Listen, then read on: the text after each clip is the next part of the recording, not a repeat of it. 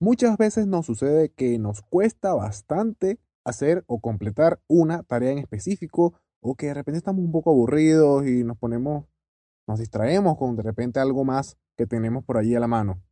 Esto se llama procrastinar y debemos evitarlo a toda costa.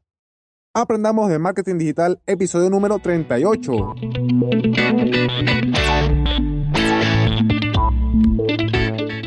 Hola, y sean todos bienvenidos una vez más a un nuevo episodio de Aprendamos de Marketing Digital, el podcast en el que aprenderemos juntos tips, secretos, consejos y más del mundo del marketing digital. Hoy es jueves 23 de julio del 2020 y hoy vamos a hablar de un tema difícil, muy difícil, la procrastinación o el postergar o retrasar las cosas que en el momento deberíamos hacer, ya sea por miedo o por desagrado.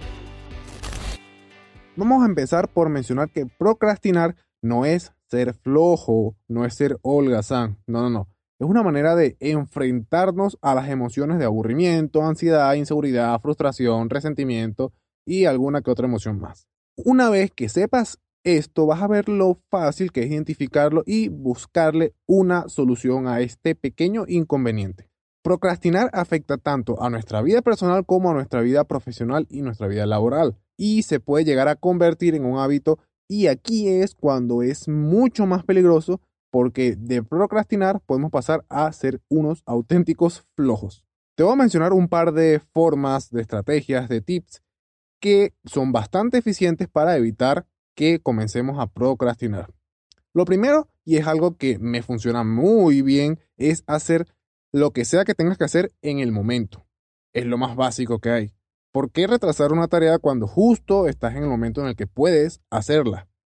Prácticamente es obligarte a ti mismo o a ti misma a hacer las cosas ya. Y en serio lo digo que este punto a mí me funciona bastante bien. Debo reconocer que al día siempre tengo muchas tareas por hacer. De hecho, ya llevo unos tres años trabajando desde remoto, desde casa. Y al principio todo muy bien, todo iba al día, todo lo hacía bastante rápido. Pero con el tiempo algunas tareas se volvieron un poco repetitivas y evidentemente un poco aburridas. Allí fue cuando comencé a postergar ciertas tareas. Entonces, cuando me di cuenta de esto, lo identifiqué y traté de buscarle una solución. Probé varias técnicas, varias formas de hacerlo con cronogramas, que de hecho voy a hablar de eso un poco más adelante. Probé varias técnicas y la que más me funcionó y la que dio más en el clavo fue hacer las tareas en el momento.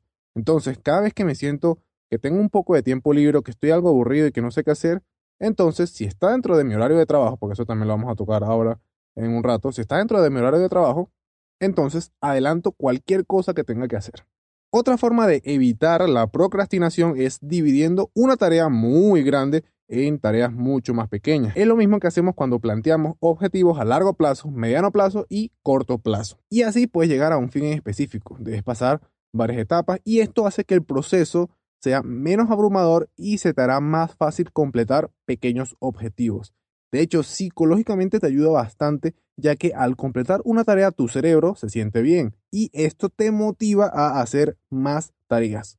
Esto, por ejemplo, a mí me sucede muchísimo en las mañanas. Muy temprano lo que hago es hacer tareas muy pequeñas, muy precisas, muy concisas y hago una, termino, comienzo otra, termino, comienzo otra, termino. Importante, que la termines, no es que te vas a poner a hacer varias tareas y la vas a dejar a la mitad. Trata de terminarlas.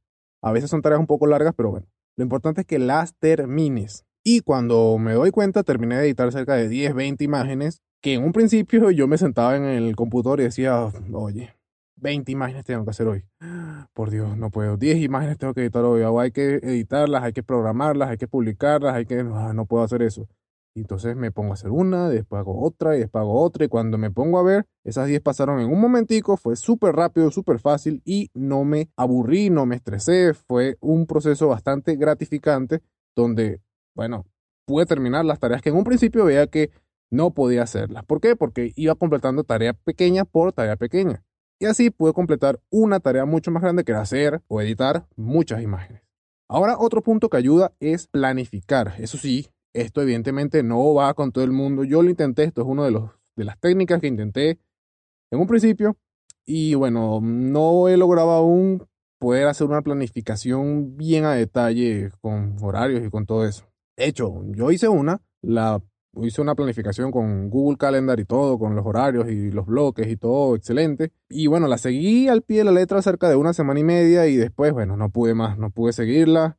También hay que reconocerlo, pues a veces una técnica o una estrategia no nos sienta bien, no estamos a gustos y bueno, si no te sienta bien, es mejor entonces que busques otro método, otro, otra estrategia. Por supuesto, todo esto es modificable, tú puedes modificar el cronograma a como tú gustes, ya sea por, por ejemplo, una lista de tareas al día o colocando horas específicas para hacerlo, llevando una planificación mental o escrita, como tú desees. Pero lo importante es que planifiques como mínimo el, contenido que tienes que trabajar o las tareas que debes hacer al día. Otro punto que puede ayudarte a no procrastinar es estar en un ambiente adecuado para realizar tus tareas o tus deberes. Esto, aunque no lo creas, ayuda muchísimo. Y lo digo por experiencia propia, porque yo mismo me he evidenciado que cuando estaba en un cuarto, o cuando estoy en un cuarto solo, concentrado, con una silla cómoda, importante, una silla cómoda, música, un, ambiente bastante relajado, es cuando puedo llegar a ser mucho más productivo y cuando me siento más motivado para terminar de hacer ciertas tareas. Ahora, enlazando el punto anterior de un ambiente adecuado, también es importante evitar las distracciones o eliminarlas lo más que puedas.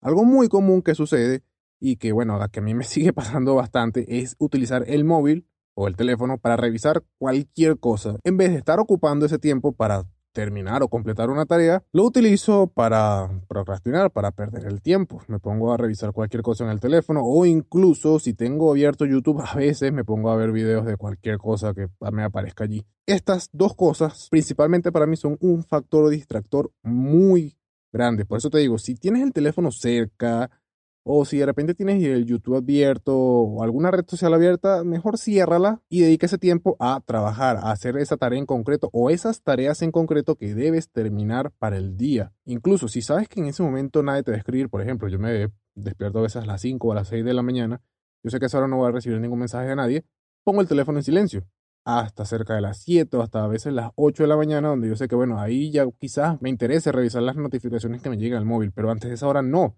Entonces lo coloco en silencio para evitar tener que escuchar el sonido de la notificación y tener que revisar el teléfono acá. Y ya por último, debes establecer un horario de trabajo, que era lo que te mencionaba un poquito antes. Uno general, no necesariamente debe ser un bloque de horas o minutos por cada tarea que, bueno, tiene que ver más que todo con la planificación. Pero sí que coloques un horario. Por ejemplo, ya sabes que a mí no me funciona muy bien lo de la planificación, pero yo sí coloco un horario de trabajo al día. Por ponerte un ejemplo, si me despierto a las 5 de la mañana, trabajo de 5 a 7, después hago alguna pausa, después vuelvo otra vez a las 8, 8 y 30 de la mañana, hago otra pausa a las 11 y media de la mañana y después vengo otra vez a la 1 y voy otra vez hasta las 4 y después ahí paro hasta el día siguiente y ahí comienzo a revisar el móvil, todo lo que tenga que ver con, con notificaciones y cosas así, lo reviso por el móvil y así voy. Ese sería mi horario de trabajo. En esas horas en concreto es que yo solamente puedo enfocarme a hacer tareas específicas de trabajo. Nada de distraerme, nada de estar viendo cosas que no tengan que ver con mi trabajo, a menos que, bueno, como te digo, que tengan que ver con el trabajo, pues que sea, por ejemplo, un, un tutorial o algo que sí o sí tenga que ver para poder completar una tarea. Estos consejos son bastante sencillos, pero te van a ayudar muchísimo a evitar caer en la procrastinación y que van a hacer de tus días mucho más productivos. Comienza por colocarlos en práctica, eso sí, no todos a la vez. Prueba con uno, luego prueba con otro, los vas combinando y vas viendo cuál se adapta más a tu manera de ser.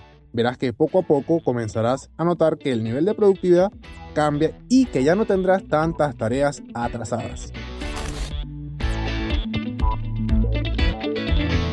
Con esto hemos llegado al final del episodio del día de hoy. No se olviden que pueden ubicarme en las diferentes redes sociales como arroba siendo Miguel, en Instagram, en Facebook, en Twitter, en todas ellas. También si necesitas ayuda con tu negocio, con tu proyecto, con tu empresa, puedes contactarme a través del Instagram de la agencia de marketing digital arroba estudio 93 marketing. Por allí podemos ayudarte a resolver cualquier duda que tengas o cualquier problema que tengas. Si te gustó, si te encantó, si te fue de utilidad o simplemente quieres apoyarme, te invito a que me regales una valoración o un comentario en la aplicación de podcasting que estés utilizando para escucharme, ya sea Apple Podcast, Google Podcast, iBox, Spotify, Spreaker, Deezer, cualquiera que utilices, me encantaría saber cuál es tu opinión acerca de este episodio. Y bueno, nos vemos nuevamente mañana jueves con un nuevo episodio. ¿Por dónde? Por tu aplicación de podcast favorita. Recuerda que siempre es mejor dar que recibir. Un saludo a todos y a todas y hasta mañana. Feliz día. Chao.